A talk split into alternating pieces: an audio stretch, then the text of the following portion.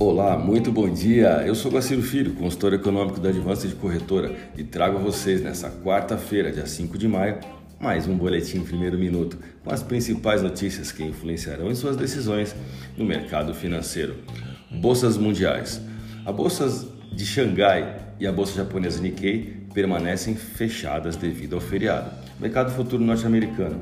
Dow Jones Futuro alta de 0,29%, S&P 500 alta de 0,38%, Nasdaq alta de 0,60%, Europa DAX alta de 0,74%. Hoje o calendário econômico está dominado por dados que virão dos Estados Unidos, principalmente. Nesta manhã, o rendimento dos títulos do Tesouro norte-americano sobem antes da divulgação dos dados relacionados a empregos privados, o ADP.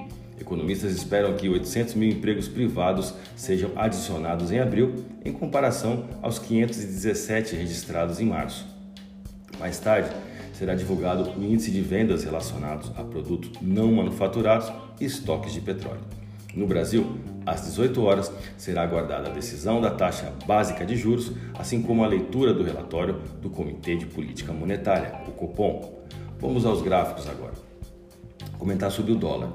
Observando o gráfico diário do dólar, é visível a indefinição nos últimos dois pregões, onde, apesar da volatilidade, encerrou os dois dias em cima do suporte entre 5,43 e 5,44 com um volume financeiro de 182,1 bilhão de reais negociados em contratos futuros na bolsa brasileira, a moeda fechou o dia com taxa spot de 54450 e leve alta de 0,1%.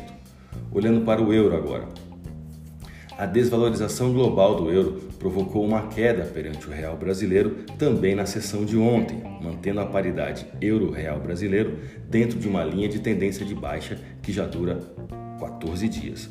Com desvalorização de 0,29% e taxa spot de 65396 no fechamento de ontem, a moeda continua em venda forte diante do real brasileiro. A minha dica, você já sabe, siga nossos boletins para ficar sempre conectado às principais notícias.